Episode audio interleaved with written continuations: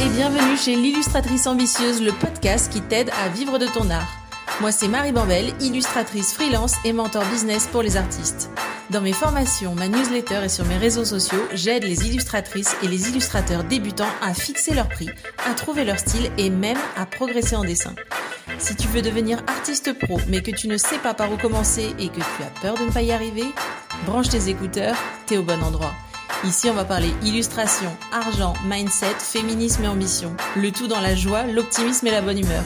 Parce qu'on n'est pas venu ici pour souffrir, ok? Allez, c'est parti pour l'épisode du jour. Bonjour Sarah.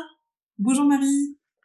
Euh, je suis vraiment très très heureuse de vous recevoir euh, aujourd'hui parce qu'on va parler d'un sujet qui passionne, qui passionne et, euh, et fait flipper toute l'audience, euh, c'est-à-dire la question, euh, bah, la question juridique au niveau de l'art, la question des droits quand on partage son travail en ligne. Et c'est pour ça que c'est pour ça que que le, le sujet de cet épisode, c'est vraiment comment les protéger euh, et aussi donc quand on les poste en ligne et aussi leur éventuellement quand on signe des contrats d'illustration en freelance ou auprès d'un éditeur. Sarah, vous êtes avocate, et euh, j'aimerais bien que vous nous donniez, vous vous présentiez un petit peu euh, euh, en quelques mots pour commencer. Bah merci, merci Marie en tout cas de me donner la parole aujourd'hui dans ce podcast. Alors donc effectivement, je m'appelle Sarah Madi, je suis avocat en propriété intellectuelle depuis huit ans maintenant.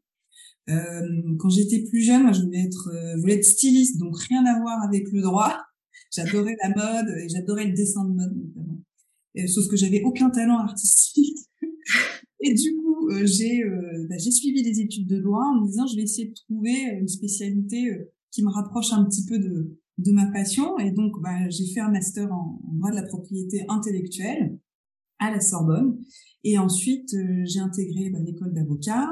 Euh, et j'ai eu plusieurs expériences dans des cabinets anglo-saxons, notamment Bird Bird, Reed Smith, Simmons Simmons où j'ai appris bah, le, métier d'avocat et notamment le métier d'avocat en droit de la propriété intellectuelle. J'ai également eu une expérience qui était euh, passionnante euh, au département de propriété intellectuelle de Louis Vuitton Mathieu. Euh, et ensuite, il y a trois ans, j'ai créé mon cabinet. donc je me suis installée pour me consacrer voilà, 100% à mes clients. Et depuis quelques mois, on a lancé avec deux confrères, Louis Gestaz et Florent Materne, un cabinet dédié à la propriété intellectuelle qui s'appelle Blanche Avocat, et donc, on fait quasi exclusivement de la propriété intellectuelle. Donc, moi, ma clientèle, c'est bah, effectivement des illustrateurs, des graphistes, euh, des artistes, euh, des architectes, des designers, euh, également des agences de pub, des agences de communication euh, et des entrepreneurs qui viennent aussi de secteurs divers comme l'alimentation, la cosmétique, etc. Florent et Louis, eux, ils ont une clientèle majoritairement tournée vers la, la tech et la finance et l'innovation complémentaires tous les trois et en tout cas on essaye de faire notre maximum pour représenter bah, nos enjeux de propriété intellectuelle. Donc, euh, donc voilà, j'espère que cette petite présentation euh, suffira. Bah, euh, c'est très très clair en tout cas. Euh, et je vais commencer d'abord pour pour rebondir sur ce que vous venez de dire. Je vais commencer par poser la question de base oui. pour que tout le monde soit sur la même longueur d'onde pour le, le suite de cet épisode. Mais qu'est-ce que c'est la propriété intellectuelle? Ah, bonne question, parce que souvent beaucoup d'interprétations qui sont données à ce terme. Très concrètement, la propriété intellectuelle, c'est un ensemble de droits qui permet de protéger, valoriser et défendre une création immatérielle. Donc, quand on dit création immatérielle, ça peut être absolument tout et n'importe quoi, entre guillemets. Enfin, en tout cas, ça peut être une illustration, ça peut être un graphisme, ça peut être une œuvre d'art, mais ça peut aussi être la forme d'un produit, euh, ça peut également être bah, une architecture particulière, euh, une chorégraphie, un film, un roman. Enfin, c'est très très varié. Donc en fait, la propriété intellectuelle, elle concerne beaucoup beaucoup beaucoup de monde. En tout cas, tous les créatifs et notamment les illustrateurs. Mm-hmm. Euh, et donc, comme je vous le disais, euh, c'est un ensemble de droits qui permet donc de se défendre contre la copie. Quand on voit son illustration qui est par exemple exploitée sans son autorisation, c'est également un ensemble de droits qui permet bah, de de se faire créditer, donc de se faire attribuer euh, la, la paternité de ses œuvres, euh, et puis de respecter aussi l'intégrité de son travail de création. On va y venir un petit peu tout à l'heure, mais euh, voilà. Et puis c'est aussi la valorisation de son travail, donc bah, conclure des contrats euh, pour autoriser euh, un tel à exploiter mon illustration et en contrepartie d'une rémunération. Donc en fait, la propriété intellectuelle, c'est vraiment une forme ouais, voilà, de, de, protection et de valorisation et de défense de son travail de créatif. Euh, c'est hyper euh, hyper important d'avoir bien posé les bases de tout ça parce que justement l'une des peurs de, des auditeurs et auditrices qui revient très souvent quand euh, quand ils m'écrivent c'est bah voilà moi je dessine j'ai très envie de partager en ligne mais j'ai peur de me faire voler mon travail que ce soit par des grandes marques ou par des intelligences artificielles. Et du coup c'est aussi pour ça que c'est le sujet de de l'épisode. On va commencer par comment ça se ça se manifeste un vol d'œuvre en fait. Ah, alors un vol d'œuvre, il y en a, il y en a effectivement, il y a plusieurs formes hein, de vol d'œuvre. Peut-être qu'avant Marie, euh, rappeler quels sont les droits. Alors dites-moi si ça vous convient, mais peut-être rappeler quels sont les droits dont bénéficie un illustrateur et voir après comment il utilise ces droits justement dans le cas d'un vol d'œuvre. Bah, c'est une très bonne idée. Allons-y. Ça vous convient. Mais euh, alors, donc, ce qu'on disait tout à l'heure, la, la, propriété intellectuelle, c'est un ensemble de droits qui permettent de se défendre, notamment en cas de entre guillemets de vol. Euh, et parmi ces droits, il y a ce qu'on appelle le droit d'auteur. Donc, c'est une forme de droit de propriété intellectuelle qui va concerner effectivement notamment les illustrateurs. Euh, il y a une condition pour pouvoir bénéficier de ce droit d'auteur, c'est l'originalité. C'est un critère très subjectif, l'originalité. Euh, c'est ce qu'on appelle l'empreinte de la personnalité de l'auteur.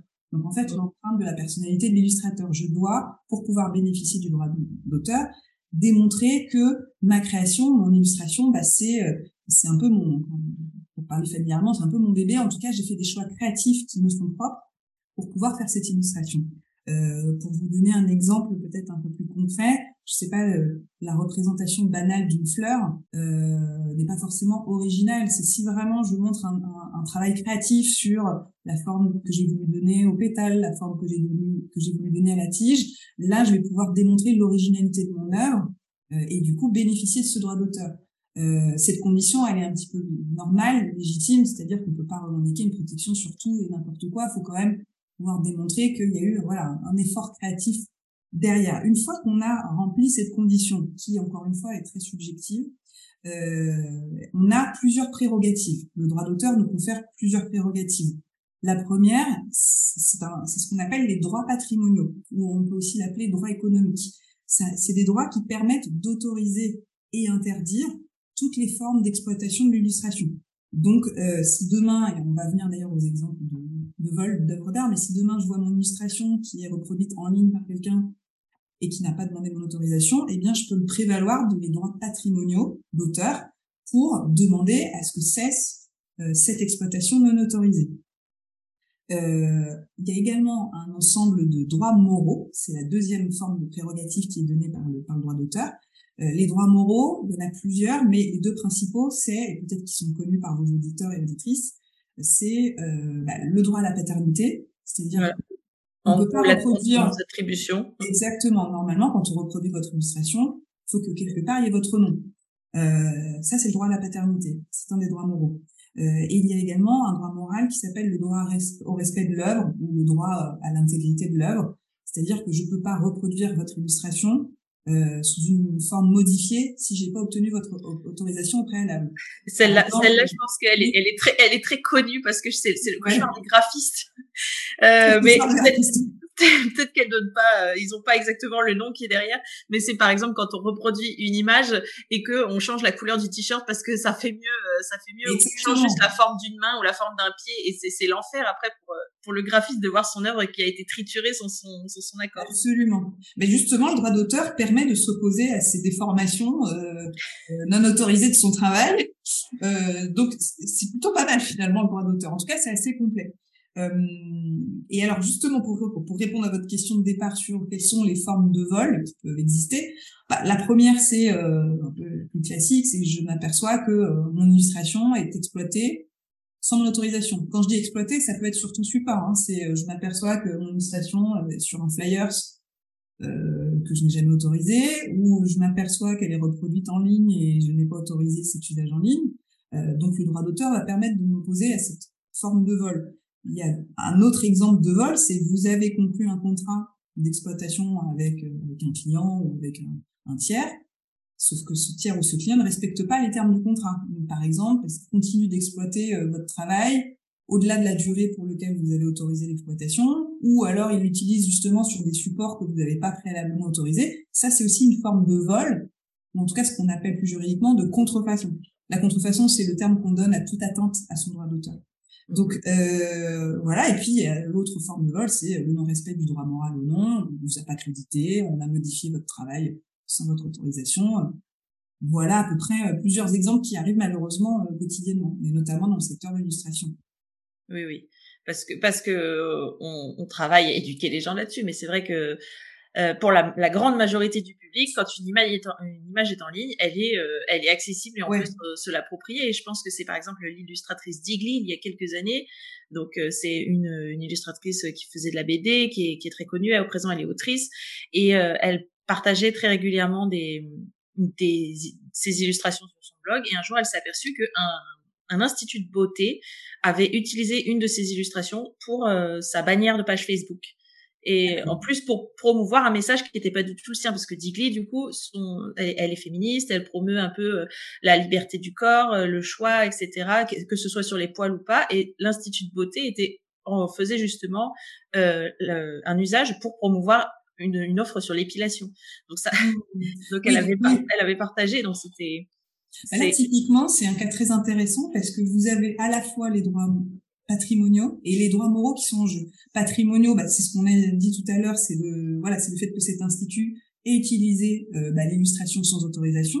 Donc bah, normalement, l'illustratrice, elle a le droit euh, de demander l'interdiction euh, à cet institut d'utiliser son illustration. C'est la première chose. Et puis il y a aussi un aspect de droit moral, c'est-à-dire que là, l'illustration, elle est utilisée dans un contexte qui n'est pas justement le contexte dans lequel l'auteur voulait que son œuvre soit utilisée, hein, qui est euh, féministe et qui a des convictions euh, très très très affirmées sur dans ce dans ce domaine-là, elle a tout à fait le droit de dire ça ne correspond pas à mes valeurs que mon illustration soit euh, exploitée dans un contexte qui n'est pas qui n'est pas celui pour lequel j'avais envisagé mon illustration.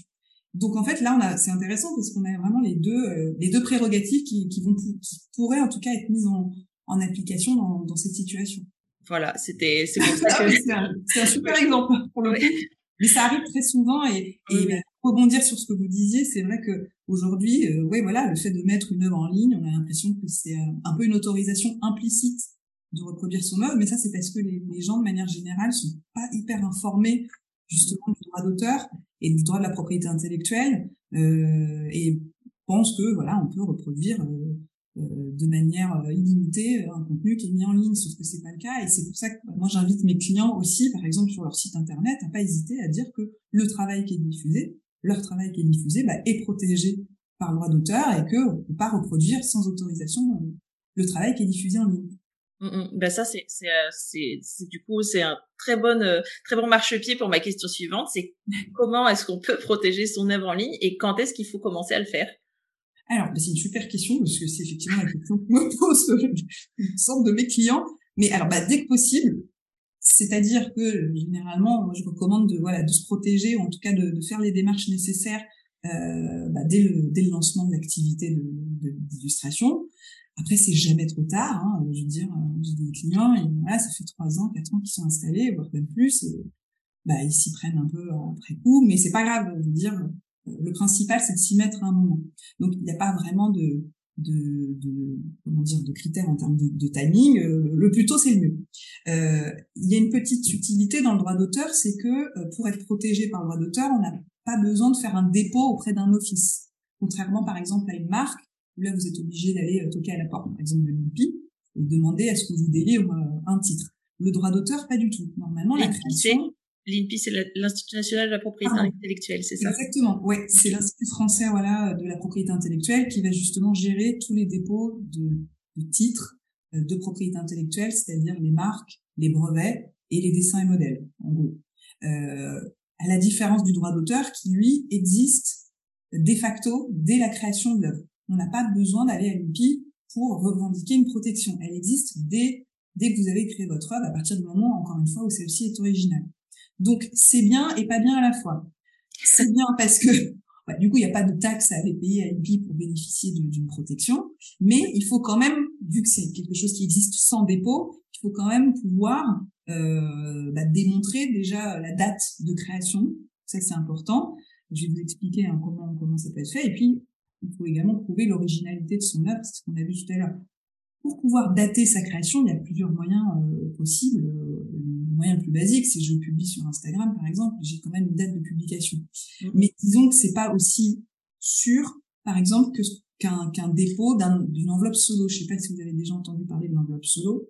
Moi, oui, mais est-ce qu'on peut rappeler pour l'audience Ouais, pas de souci. Bah, une enveloppe solo, en fait, c'est euh, un document dans lequel vous allez télécharger. Maintenant, ça peut se faire en ligne. Vous allez télécharger euh, votre travail, vos illustrations, et vous pouvez le faire auprès de l'INPI. Alors attention à pas confondre avec les dépôts de tout à l'heure, mais c'est une simple enveloppe que l'INPI va vous allouer, va vous donner, et qui va euh, donner date certaine à votre travail. Donc en fait, si un jour vous avez un souci, euh, justement de copie, ou en tout cas vous voulez prouver que vous avez créé à telle date votre création, là vous aurez cette enveloppe solo qui est un document un peu officiel pour pouvoir dater votre création. Moi, ce que je recommande de le faire, de faire, pardon, c'est euh, ça coûte 15 euros, hein, c'est vraiment pas hyper cher et ça vaut le coup. C'est-à-dire que l'enveloppe solo, vous allez pouvoir voilà la ressortir si jamais il y a un souci pour prouver que vous avez créé à telle date. Et dedans, vous pouvez mettre soit plein d'illustrations en même temps, euh, soit vous pouvez faire illustration par illustration, c'est juste qu'à chaque fois, ça va vous coûter 15 euros. Moi, ce que je recommande de faire, c'est de le faire assez régulièrement. Par exemple, je ne sais rien, tous les trois mois, vous faites un dépôt d'enveloppe solo, vous mettez tout ce que vous avez créé comme illustration dans les trois derniers mois, et au moins, voilà, vous avez une date certaine qui sera attribuée à vos créations. Ça, c'est le premier réflexe à avoir et que les clients n'ont pas forcément. Euh, ensuite, c'est ce qu'on disait tout à l'heure, il faut pouvoir prouver l'originalité de son travail, ce qui est très subjectif. Donc, généralement, moi, ce que je recommande, c'est de conserver bah, tous les croquis que vous avez pu faire, euh, bah, tout votre travail de création, d'inspiration. Euh, après, chacun travaille un peu à sa sauce, mais si euh, vous avez des parmi vos auditeurs et vos auditrices, par exemple, auditrices, auditeurs, euh, voilà, si elle, elle, euh, travaille par exemple sur, la base du mood board ou de planches d'inspiration, etc.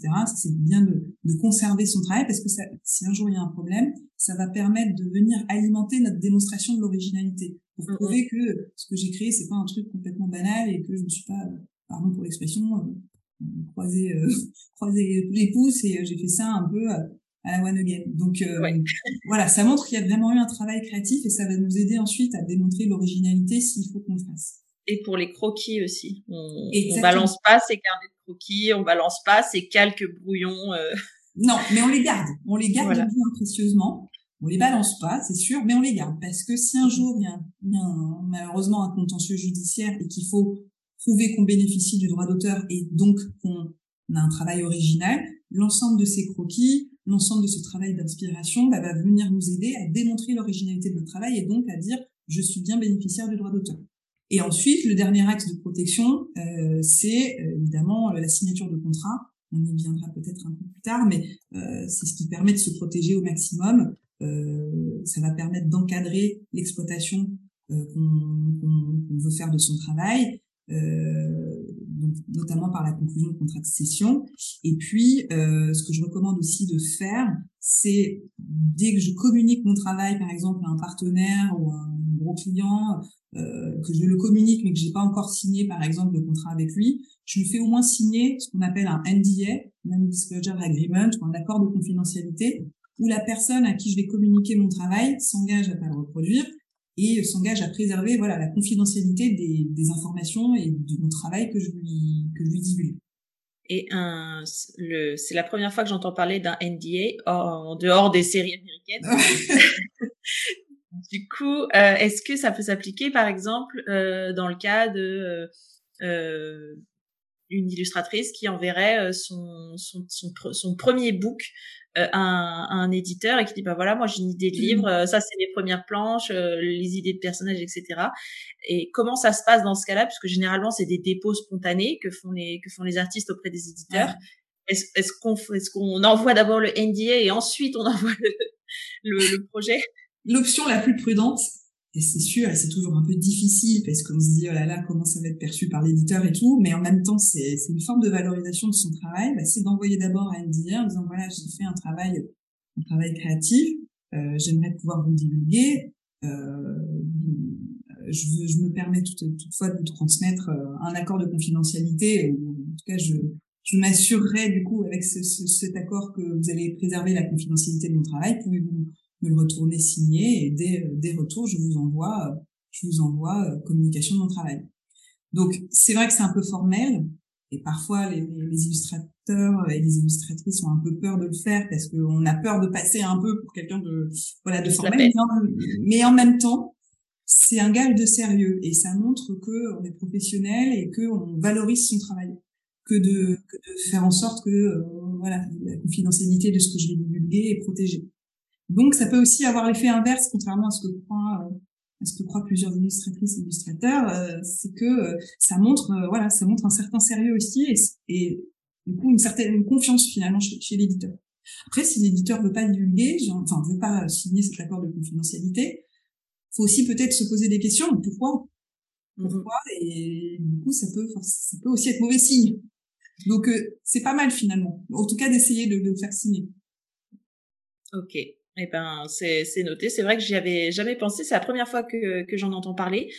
Et, et du coup, c'est, ça peut être du coup à double tranchant. Ça peut être le fait de, bah, on sort du lot parce que vous serez probablement la seule personne à envoyer un NDA euh, euh, à l'éditeur. d'accord. Ouais. Hein? C'est peu répandu effectivement. Ouais. un peu Mais.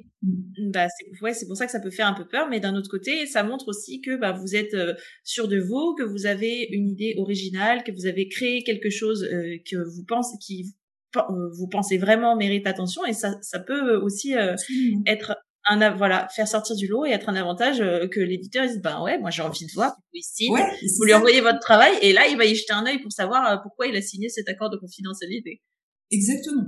Et en tout cas, l'accord de confidentialité, euh, je tiens à préciser, c'est pas forcément un contrat de 10 pages, hein, ça peut être une page, mais au moins euh, euh, une clause qui dit que voilà, je m'engage à préserver la confidentialité de ce que je vais recevoir.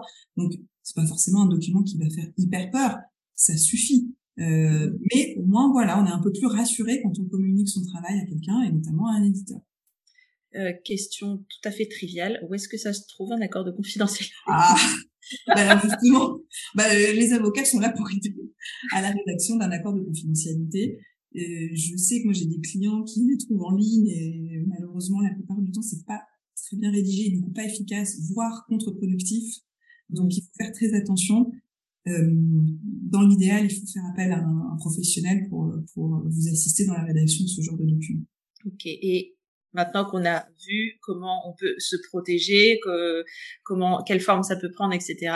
Euh, on imagine le pire. Euh, Je retrouve une illustration à moi sur un t-shirt d'une marque, euh, d'une marque euh, qui se lance. Ouais. Qu'est-ce que je fais? Quels sont mes recours? Alors, euh, déjà, si vous avez, si cet acte est porté à votre attention, la première chose à faire, c'est d'envoyer ce qu'on appelle une mise en demeure. Euh, ça, ça, peut être vous qui l'envoyez ou ça peut être un avocat. C'est une lettre qui permet de dire voilà, euh, moi j'ai des droits sur cette création.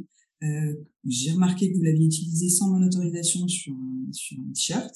Euh, mon droit d'auteur me permet d'interdire cette exploitation que je n'ai pas autorisée. Donc, je vous demande un bah, de cesser l'exploitation euh, de ces t-shirts et deux, éventuellement, bah, de m'indemniser pour le préjudice que j'ai subi, parce que normalement, bah, on aurait dû signer un contrat de cession, vous et moi. Normalement, vous avez dû me verser une rémunération, ce que vous n'avez pas fait, donc j'ai le droit à une indemnisation. Vous envoyez cette lettre, donc soit vous, soit un avocat si vous êtes assisté d'un avocat. Il y a deux options après, c'est soit vous entrez un peu en négociation avec cette personne et euh, vous essayez de résoudre le litige à l'amiable, généralement c'est ce vers quoi on tend au maximum, soit bah, vous n'avez pas de réponse, ça arrive aussi. Euh, soit vous avez une réponse, mais qui n'est pas satisfaisante. Et l'autre, on va dire l'option qui suit, c'est bah, introduire une action judiciaire. Euh, ça fait un peu peur, mais euh, ça peut être efficace, sachant qu'on peut toujours négocier en cours de, procédure et retirer son action en cours de, en cours de procédure. Donc, euh, euh mais parfois c'est assez dissuasif et, et ça permet en tout cas de protéger son travail. Donc l'action judiciaire, ça va consister à informer le juge bah, de l'atteinte qui a été commise à vos droits et demander au juge bah, qui, euh, qui condamne cette personne à, à, ne plus exploiter votre travail sans votre autorisation et euh, à vous indemniser. Donc vous pouvez demander effectivement des dommages et intérêts. Vous pouvez aussi aller jusqu'à demander ce qu'on appelle la publication de la décision, euh, c'est-à-dire que vous pouvez tout à fait demander au juge que la, que la décision de justice qu'il va rendre soit publiée dans un journal professionnel.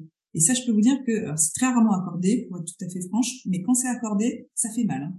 Euh, en termes de réputation, euh, quand dans les journaux professionnels vous avez un encart, je sais pas, pour vous donner un exemple, vous voyez ça parfois dans Voici ou mm. ce genre de journaux un peu un scandale. Euh, vous avez, ça, marche aussi pour le domaine du, design et de l'illustration. Vous avez un petit encart, dit voilà, machin a été condamné par décision de justice, on être du temps pour avoir apporté atteinte au droit de machin. C'est très rarement accordé, mais on peut le demander. Et puis aussi, vous pouvez demander au juge le remboursement de vos frais bah, d'avocat et de ça, les gens ne le savent pas forcément, mais normalement, le, le gagnant d'une action en justice va se voir rembourser à tout le moins une partie de ses frais. Donc voilà, ça c'est vraiment dans le worst case scénario. Généralement, Ça, la plupart du temps, ça se résout quand même à l'amiable, euh, mais parfois, malheureusement, c'est c'est pas le cas et on peut aller jusqu'en justice. Et, et, en France, on a quand même la chance d'avoir un droit d'auteur qui est l'un des plus protecteurs au monde. Euh, par exemple, dans des pays anglo-saxons, vous n'avez pas les mêmes droits moraux. Euh, en France, c'est vraiment euh, un pays, pour le coup, euh, où, on est assez bien protégé. Alors après, il faut démontrer, c'est ce qu'on a dit tout à l'heure, certaines conditions et l'originalité. Euh, mais euh, voilà, on est quand même plutôt un État où, où ça se passe mieux que dans d'autres que dans d'autres territoires. C'est tout à fait bon à savoir. Du coup, si on et question que à laquelle j'avais pas pensé mais qui me qui me vient là. Euh, Du coup, qu'est-ce qui se passe si on est en si on est en en litige avec une, une marque euh, étrangère Alors, en fait, on peut toujours, euh, on peut toujours agir, hein, parce que le droit d'auteur, il vaut dans tous les pays de la Convention de Berne. La Convention de Berne, c'est une convention qui réunit euh, plein d'États euh, qui se sont engagés à mettre en place euh, un socle, on va dire minimum, en termes de droit d'auteur. Donc, si, euh, par exemple, les États-Unis font partie de la Convention de Berne, si j'ai une atteinte aux États-Unis, je peux me prévaloir de mon droit d'auteur, quand bien même euh, la contrefaçon euh, est faite par une société américaine. En revanche, la petite subtilité, c'est où est-ce qu'on va agir si on doit saisir un tribunal? On va regarder surtout où a lieu la contrefaçon, euh, l'atteinte. Si elle a lieu en ligne, et par exemple la destination du public français, quand bien même elle est réalisée par une société américaine, vous pouvez saisir un tribunal français, en théorie. En revanche, si par exemple c'est des t-shirts mais qui sont pas livrés en France et qui sont pas euh, voilà disponibles en France, là ça va être très difficile de saisir un tribunal français. Il va falloir aller aux États-Unis si les t-shirts sont vendus aux États-Unis. D'accord. Mais à partir du moment où vous pouvez prouver que le que le consommateur français, en tout cas que le public français, est visé par euh, l'acte euh, litigieux, bah, vous pouvez saisir un juge français. Je sais pas si ça répond à votre question. Si tout, si, tout à fait. C'était une question vraiment subsidiaire, très très précise. Surtout Parce que les en ligne, ouais, aujourd'hui. Mm, mm. C'est beaucoup ça. Euh, et j'ai une autre question. Vous aurez peut-être pas la réponse parce que c'est extrêmement récent comme problématique, mais je sais qu'on l'a déjà posé. C'est aussi un des freins de, de l'audience. Euh, quid des intelligences artificielles? Et je pense notamment à Midjourney, qui euh, qui a été euh, notamment un peu épinglé sur la toile. En tout cas, j'ai vu passer pas mal de posts dans ce sens parce que les intelligences artificielles ne créent rien de, de du vide. En fait, elles sont alimentées par ce qu'elles trouvent en ligne, etc. Et donc, elles participent à des des vols d'œuvres et donc elles se servent des des illustrations qui sont déjà postées en ligne pour créer d'autres mmh. d'autres œuvres. Et c'est vraiment une question que je trouve assez intéressante. Donc, je vous la pose. Est-ce que vous avez une réponse ou pas? Bah, la réponse que je peux vous donner, c'est que ces intelligences artificielles, elles sont pas, euh, elles sont pas euh, démunies des règles de droit d'auteur et euh, euh, elles doivent respecter aussi le droit d'auteur. Hein. Je veux dire, si vous apercevez demain que votre œuvre a été reproduite même sous une forme modifiée bah, par une forme d'intelligence artificielle, en principe, le droit d'auteur vous permet aussi de s'opposer à ce type de, à ce type d'usage. Euh, et effectivement, c'est l'une des dérives, malheureusement, aujourd'hui, de, de, bah, de, ces formes d'intelligence artificielle. Euh, après, la question, ça va être, voilà, à partir de, à partir de quand je retrouve mon œuvre dans, dans ce qui a été reproduit par cette intelligence? Euh, si on n'est vraiment pas du tout sur la même chose, euh, ça peut être un peu plus difficile. Si en revanche on retrouve les caractéristiques originales de sa création, quand bien même elle a été un petit peu modifiée, vous pouvez toujours agir. On n'a pas besoin d'avoir une reproduction à l'identique, en tout cas. C'est ça que je veux vous dire. D'accord. Et il n'y a pas encore, j'imagine que non, mais il n'y a pas encore eu de, de, de, décision. Pas à ma connaissance, pas à ma connaissance. D'autant que, ouais, ces formes, ces formes-là, elles sont très récentes. c'est extrêmement récent. Je pense que si ça date de, de, de ça date de moins d'un an, ça c'est sûr. Oui. Euh, Mi-journée, on a commencé à en entendre parler en France peut-être à l'automne. Donc c'est voilà. Ouais, c'est très très récent. Après, c'est il n'y a pas eu de décision de justice, mais peut-être qu'il y a aussi eu euh, des, des, démarches, on va dire amiables, euh, des accords transactionnels qui ont été conclus. C'est possible. Mm. Mais euh, à ma connaissance, non. Après, c'est c'est pas c'est pas impossible. Hein. Mais euh, j'ai pas eu connaissance des décisions de justice qui sont passées récemment. Eh ben, affaire à suivre parce que je pense que ça ça va pas tarder. Ça va pas tarder malheureusement. Mais bon, en tout cas, on a euh, on a le droit d'auteur qui nous permet de bah, de s'opposer à ce genre de également à ce genre de d'atteinte. Oui, et ben c'est c'est vraiment bon à savoir parce que c'est vraiment une question que j'ai reçue en tout début d'année euh, plusieurs fois. Euh, bah, voilà, j'ai envie de j'ai envie de partager, mais j'ai pas envie de me faire voler mes œuvres par une intelligence artificielle contre laquelle je pourrais rien faire. Ouais. On peut faire, du coup. On peut essayer en tout cas, on peut contacter. Je pense qu'il faut euh, pas, je pense qu'il faut pas se brider, très honnêtement. C'est important aussi de partager son travail, pas forcément avoir peur, même si malheureusement aujourd'hui, euh, voilà, avec toutes les évolutions technologiques euh, qui existent, il y a des dérives, c'est sûr. Mais c'est pas je pense, hein, c'est une opinion personnelle, mais euh, faut pas se brider, il faut continuer de partager son travail, de se, voilà, de se protéger au maximum, en tout cas de prendre, d'avoir les réflexes pour le faire, et puis ne pas hésiter, ouais, à mettre sur son site euh, des mentions, euh, rappeler que euh, notre travail est protégé au titre du droit d'auteur et qu'on peut pas le reproduire sans autorisation. Donc, mais voilà, je pense qu'il faut pas, il faut pas se cacher. Oui, c'était, c'était ma réponse en fait. C'est qu'est-ce qui peut se passer Ok, il pourrait se passer un vol par une intelligence artificielle, mais ce qui est sûr qu'il se passera pas, c'est que tu n'auras pas de boulot si tu montes pas ton travail. Du coup, voilà, c'est ça. On est un peu entre deux feux, pris entre deux feux, mais, euh, mais je pense que c'est important de communiquer sur son travail, c'est et de pas avoir peur, même si ça arrive, ça arrive, hein, euh, bien sûr, mais ça arrive même à des gens qui sont, enfin, à des débutants comme à des, illustrateurs de renom. Hein. Oui, oui, bah ça, ça personne, personne n'est à l'abri. C'est un peu le, le double tranchant d'Internet. C'est incroyable parce qu'on peut toucher des clients dans le monde entier. Euh, ça facilite quand même pas mal le, le vol et ça rend un peu plus difficile le fait de savoir si on a été euh, si on a été euh, volé entre guillemets. Tout à fait. Mais d'où l'intérêt aussi de se faire autant que possible, hein, quand c'est possible bien sûr, mais se faire conseiller et assister d'un avocat parce que moi par exemple dans, parmi mes clients j'ai des illustrateurs. Alors, il y a des débutants, en tout cas des gens qui lancent leur activité euh, de manière très récente, et puis d'autres qui sont des illustrateurs assez renommés euh, et qui euh, m'envoient ouais des, des attentes qu'ils ont qu'ils ont découvertes et on envoie une mise en demeure quasi quasi à chaque fois. Donc ouais, c'est important aussi de se protéger parce que comme comme vous le disiez Marie, ouais, on n'est pas personne n'est à l'abri. Mais si on est bien conseillé, si on est bien représenté, euh, ça peut valoir le coup en tout cas de continuer à communiquer son travail. Et justement, on communique son travail, mais on le protège. Et euh, j'aimerais bien qu'on parle un petit peu des contrats. Je suis 100% pour le fait de se faire aider d'une personne qui sait ce qu'elle fait dans, dans ce cadre-là. Mais euh, disons que on en est au tout début. Qu'est-ce qu'on fait apparaître euh, sur un contrat? Alors, déjà, le document de base, on va dire, pour un illustrateur ou comme un autre créateur, c'est d'avoir ce qu'on appelle des CGV. dans ces CGV, dans ces conditions générales, vous allez aborder deux axes. Euh, la prestation de votre travail, qu'est-ce que vous allez fournir à votre client, euh, sous quel délai, etc. Et puis après, il y a l'axe euh, cession de propriété intellectuelle, c'est-à-dire une, petite, clause, en tout cas, dans laquelle j'autorise je, par contrat, par mon contrat, bah, mon client ou mon partenaire à exploiter mon travail. Et le code de la propriété intellectuelle dit que cette clause, elle doit être strictement encadrée. Elle doit être encadrée sur les droits que je vais céder à, la personne, au client, euh, Est-ce que je lui donne mon droit de reproduction? Est-ce que je lui donne mon droit de représentation? Sur quel support je l'autorise à exploiter mon illustration? Tout ça, ça doit être détaillé. Euh, pourquoi je lui donne? Enfin, pour quel usage? Est-ce qu'il va en faire un usage commercial? Est-ce qu'il va en faire un usage publicitaire? Est-ce que ça va être un usage purement euh, informatif? Ça aussi, il faut l'indiquer. Euh, et deux dernières choses à, mettre dans le contrat, c'est pour quelle durée je lui donne cette autorisation? Et sur quel territoire? Alors si c'est un usage en ligne, bah, par définition, ça va être pour le monde entier. Hein.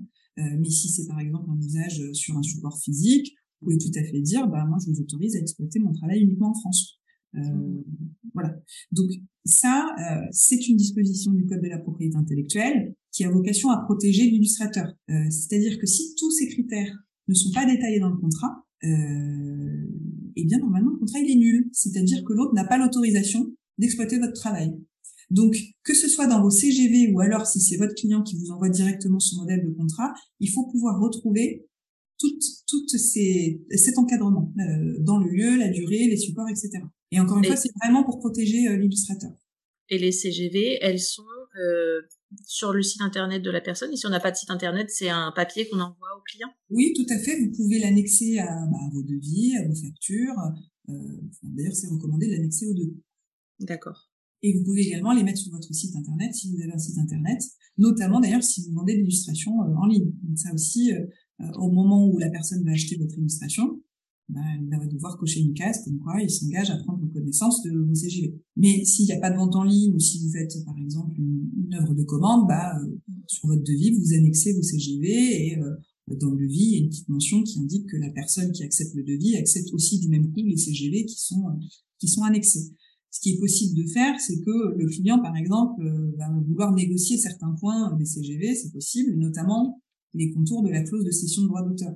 Mm -hmm. Peut-être vous demander euh, un usage pour un peu plus longtemps que ce que vous avez indiqué dans votre CGV, ou il va peut-être demander des supports supplémentaires. Et vous, bah, il n'y a pas de souci pour le faire, mais vous allez pouvoir, comment dire, euh, demander une rétribution plus importante, du coup. Oui, oui. Donc, tout est à faire après de négociation. Est-ce que, du coup, dans ces cas-là, est-ce qu'on se fait accompagner par, euh, par un avocat ou une avocate, ou est-ce qu'on y va un peu, comme vous avez dit tout à l'heure, à la one again, et on dit oui, oui, on, on fait un peu...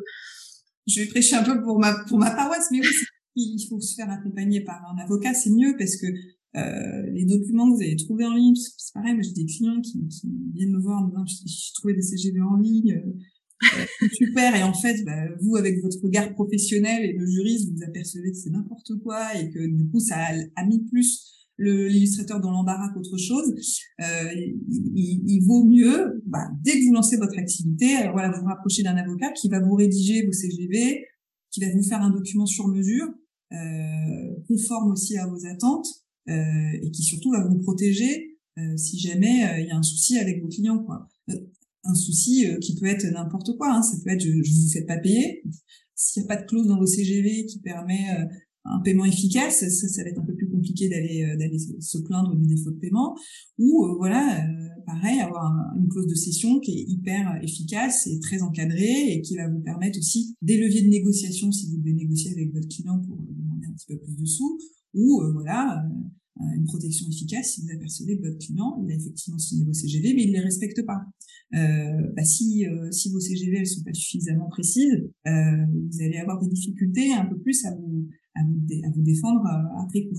Donc euh, voilà, si possible, se faire aider d'un professionnel pour, pour la rédaction de ce document, qui ensuite d'ailleurs est réutilisable c'est ça qui est quand même bien, qui est réutilisable pour chaque client. Quoi. Vous avez juste ensuite à compléter la durée que vous voulez pour ce client, les supports que vous voulez pour ce client, mais au moins vous avez un document de base. C'est sûr que c'est des frais un peu à débourser au début de votre activité, passer par un avocat pour qu'il vous les rédige, mais une fois que vous l'avez, bah, vous pouvez l'utiliser euh, à l'infini avec vos clients, quoi, avec chacun de vos clients.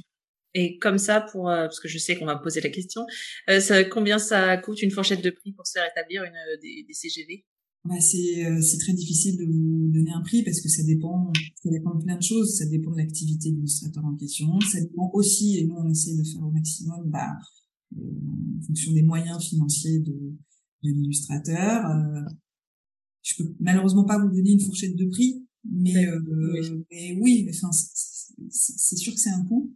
Euh, mais ça ça vaut le coup pardon sans mauvais jeu de mots parce que ça peut vous éviter après beaucoup de problèmes et du coup plein de plein de litiges euh, qui vont devoir effectivement euh, euh, contraindre l'illustrateur à débourser des frais qu'il n'avait pas anticipés. Et euh, il vaut mieux débourser un petit peu de sous au départ pour avoir des CGV bien béton euh, plutôt que d'avoir à débourser des frais d'avocat après quand on s'aperçoit que les clients ne payent pas ou ou respectent pas les conditions de cession que vous souhaitiez quoi. Mm -hmm. Et du coup, qu'est-ce que qu'est-ce qu'on fait en cas d'abus du client? On retourne voir son avocat et on lui envoie une mise en demeure. on parle beaucoup de l'avocat, mais oui, effectivement, la première chose vous que vous pouvez faire, c'est déjà euh, vous, vous plaindre auprès de ce client. Si vous voyez que ça marche pas, euh, effectivement, euh, l'idéal c'est quand même d'aller voir un avocat qui déjà va vous dire si oui ou non vous êtes dans votre bon droit, parce que parfois on se rend pas compte, mais euh, parfois euh, n'est pas très objectif. Et l'avocat, il est là aussi pour éclairer le client sur son bon droit ou pas. Et puis si effectivement on est légitime à émettre une contestation, bah, l'avocat peut vous aider effectivement à rédiger une mise en demeure, c'est ce qu'on dit tout à l'heure, en tout cas à approcher amiablement la personne, essayer de trouver une solution amiable. L'avocat vous aide, vous assiste dans les négociations s'il en a.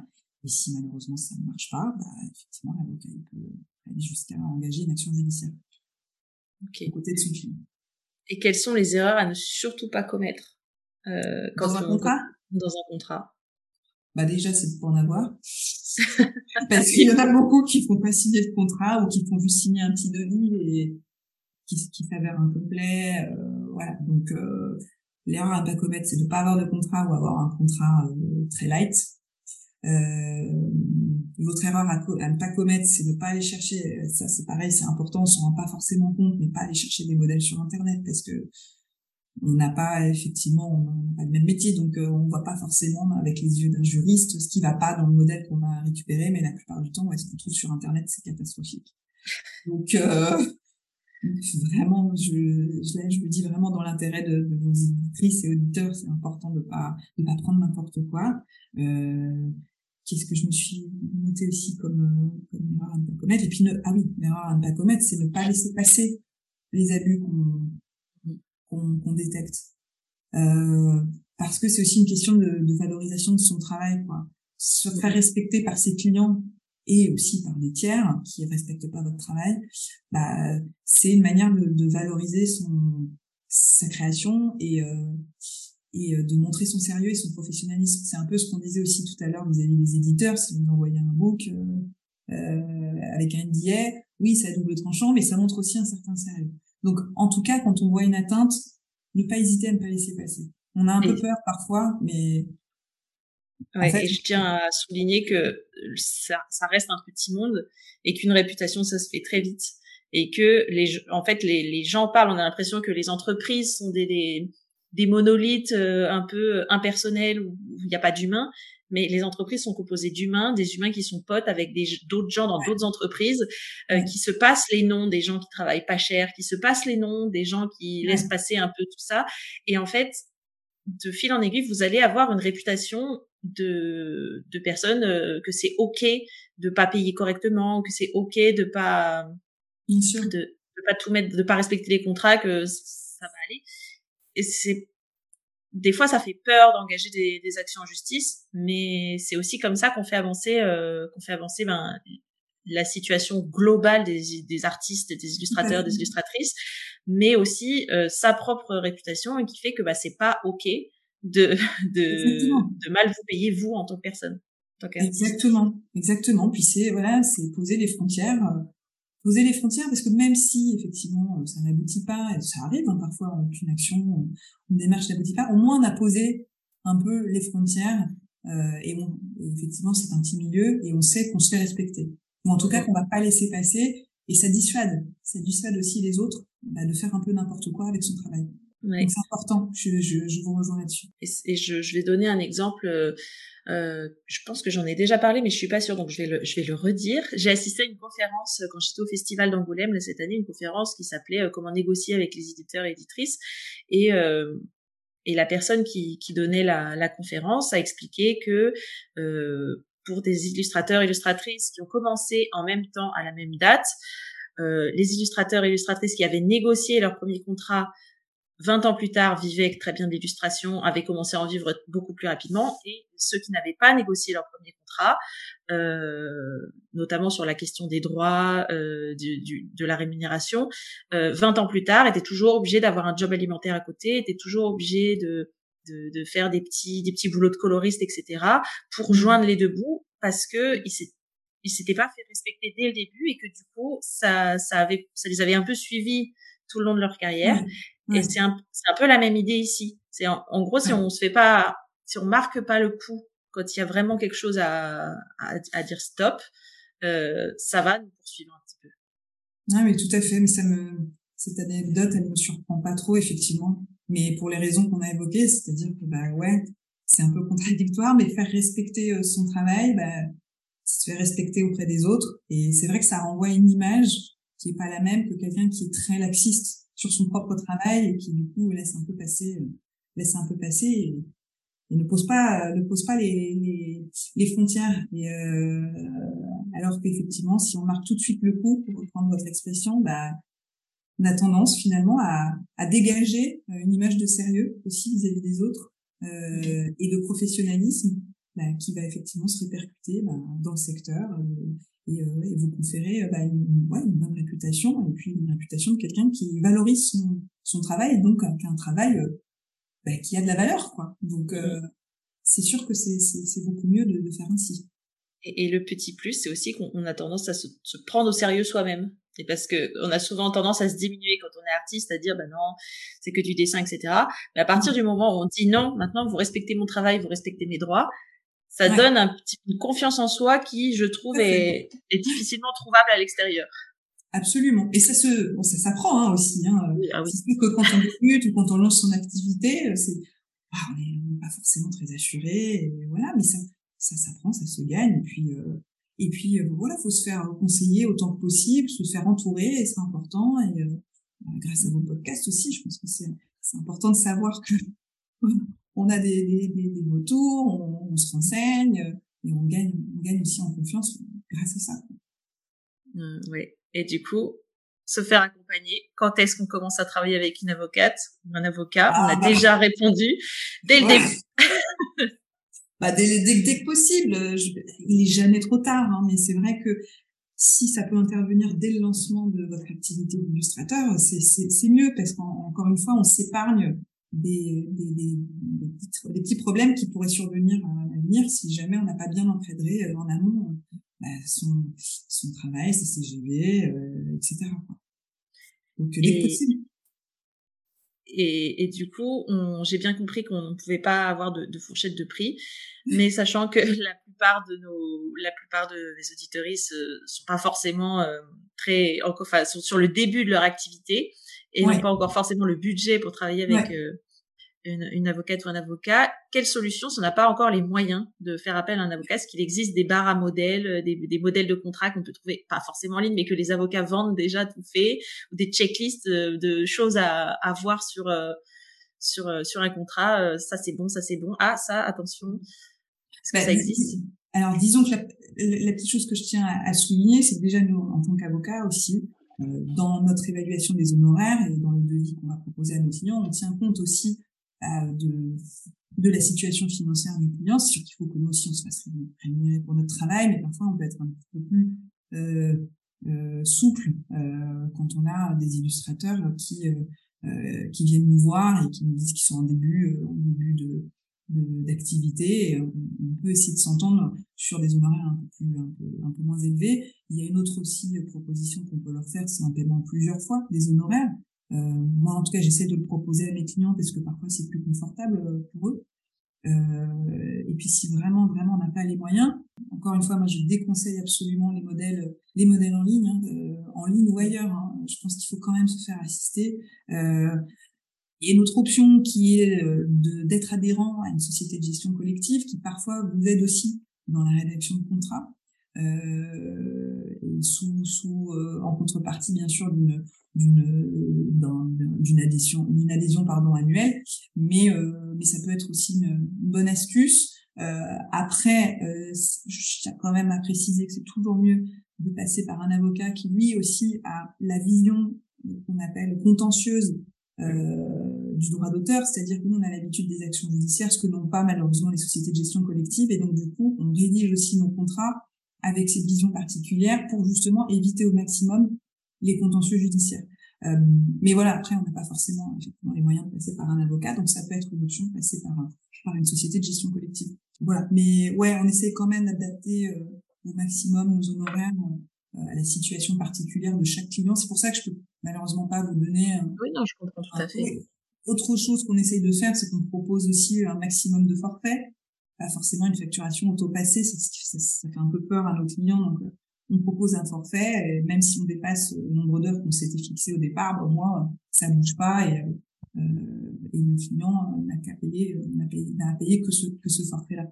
Euh, donc, donc voilà, moi, la seule chose que je peux vous dire pour donner un ordre d'idée à vos auditrices et vos auditeurs, c'est que mon taux horaire de base, il est de 250 euros à 300 euros de l'heure.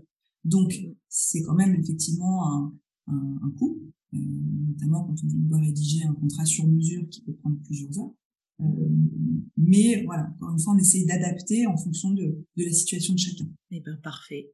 Je trouve que c'est assez rassurant aussi de, de de d'avoir un peu cette vision euh, cette vision un peu globale de se dire euh, bah, c'est plus une montagne en fait parce que c'est vrai que ouais. euh, quand on n'a jamais eu affaire à, bah, à la justice ou à un avocat ou un ouais. je n'ai jamais été en contentieux avec qui que ce soit ça peut être une énorme paraître une énorme montagne de se dire mais mais j'ai pas les moyens en fait. en fait, la seule image des avocats qu'on a, c'est ceux qu'on voit dans les séries américaines, encore une fois. Ah oui, non, mais alors, c'est vraiment c'est un délire. Hein. Ouais, non, non. Je tiens à rassurer vos auditrices et vos auditeurs, je ne suis pas un expecteur de, la série Soot, pour ceux qui connaissent. Vraiment sur une autre planète, on essaye quand même d'être au plus près de des besoins et des facilités de nos clients et euh, non non on essaie d'être accessible quoi euh, accessible, ouais, financièrement quand c'est possible, mais aussi ben, dans, le, dans le contact avec le client. Euh, d'ailleurs, c'était une super idée votre votre podcast parce que ça permet aussi de bah, de désacraliser un petit peu le droit qui est, parfois très abstrait et qui fait un peu peur et le métier d'avocat aussi. Euh, en tout cas, nous, dans notre cabinet, chez Blanche Avocat, on essaie d'être euh, d'être le plus accessible et on va dire pédagogique possible parce que on sait qu'on n'a pas forcément affaire à des juristes en face et que on a des créatifs qu'on veut qu'on veut protéger autant que possible et et pour ce faire, bah, faut qu'on ait un contact et une confiance avec euh, avec nos clients et bah voilà, on fait on fait notre maximum pour que que ça se passe bien et surtout que bah, qu'il y ait un échange qui soit euh, qui soit constructif pour pour, pour le client quoi. C'est hyper important, c'est euh, voilà. Mais bravo de le faire. L'idée c'est de de mettre en confiance et de mettre à l'aise nos clients pour que pour que ça se passe bien, puis qu'ils se sentent accompagnés et que effectivement, euh, comme, comme vous disiez tout à l'heure, qu'il se fasse pas une, se fasse pas une montagne du juridique. Et c'est vrai que quand on lance son activité, euh, ou quand on est notamment entrepreneur, bah, on a juridique à gérer, on a la compta à gérer, euh, la fiscalité. Euh. Donc, si on peut se faire assister et qu'en plus on a un conseil qui est bah, qui est accessible et avec qui ça passe bien, c'est mieux quand même. 100% d'accord avec ça. euh, du coup, j'ai fini de vous poser toutes mes questions. Merci mille fois d'y avoir répondu. C'était vraiment hyper instructif et je pense que l'audience va beaucoup aimer cet épisode. J'espère. C'est euh, un plaisir en tout cas. J'espère que ça va être utile. J'ai lu sur votre site que vous donniez des formations. Est-ce que c'est, est-ce que c'est toujours le cas? Est-ce que Ouais, tout à fait. Ouais, alors je, je suis membre d'une association qui s'appelle Contemporaine, euh, qui a vocation à euh, assister bah, justement des, des, artistes femmes euh, et notamment des illustratrices euh, bah, dans le dans l'encadrement de leur activité et dans bah, dans le cadre de cette association, je donne effectivement des formations gratuites, enfin, en tout cas gratuites sous réserve d'être membre d'être membre de l'association et euh, des, des, formations bah, sur le droit d'auteur, sur la rédaction de contrats. Euh, donc voilà, si vos auditrices sont intéressées, elles peuvent tout à fait s'inscrire euh, auprès de cette association qui est, qui est super parce que ça donne plein d'outils, pas forcément que juridiques, mais aussi dans, voilà, dans la construction de carrière euh, qui sont, euh, qui sont super. Donc, contemporaine au pluriel, c'est ça? Contemporaine au pluriel, exactement. Ouais. Ben, je mettrai le lien vers le site internet dans la description de l'épisode, le lien vers votre site internet dans la description de l'épisode. Et puis, euh, et puis voilà. Merci beaucoup, Sarah. Merci Marie. Merci à vous. Et à très bientôt. À et bientôt. Euh, aux auditeurs et auditrices, euh, à très bientôt également. Au revoir. Au revoir. Et voilà, c'est terminé pour aujourd'hui. Si tu as écouté l'épisode jusqu'ici, c'est sans doute parce qu'il t'a plu, non? Si c'est le cas, abonne-toi, laisse-moi une note 5 étoiles de préférence et un commentaire. En faisant ça, tu vas me permettre de mieux référencer le podcast et de le faire connaître à de nouvelles personnes.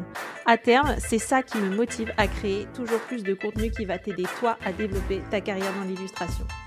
Merci d'avance si tu prends le temps de le faire, ça veut dire énormément pour moi. Allez, je te dis à bientôt au prochain épisode. Salut